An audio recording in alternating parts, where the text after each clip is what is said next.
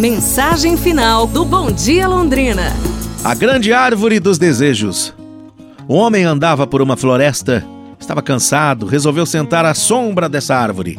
Ele não sabia que aquela era a grande árvore dos desejos.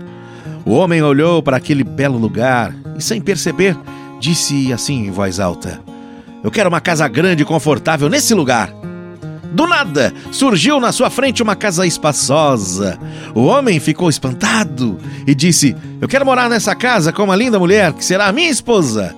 E surgiu uma bela mulher que o chamou de marido. O homem ficou super feliz, mas estava com fome, então disse: Eu quero uma grande ceia, cheia de iguarias. Num instante surgiu à sua frente uma mesa com um delicioso banquete.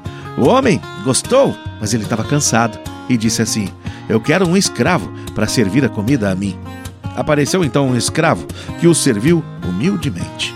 Enquanto comia, o homem olhou para a árvore e disse: Essa árvore parece coisa do inferno. Vai aparecer um demônio. E surgiu um diabo, chifrudo, com garras bem compridas.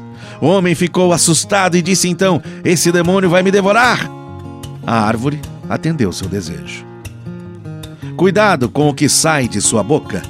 Palavras têm poder de edificar e de amaldiçoar.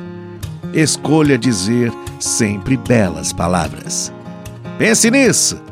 Amanhã a gente se fala.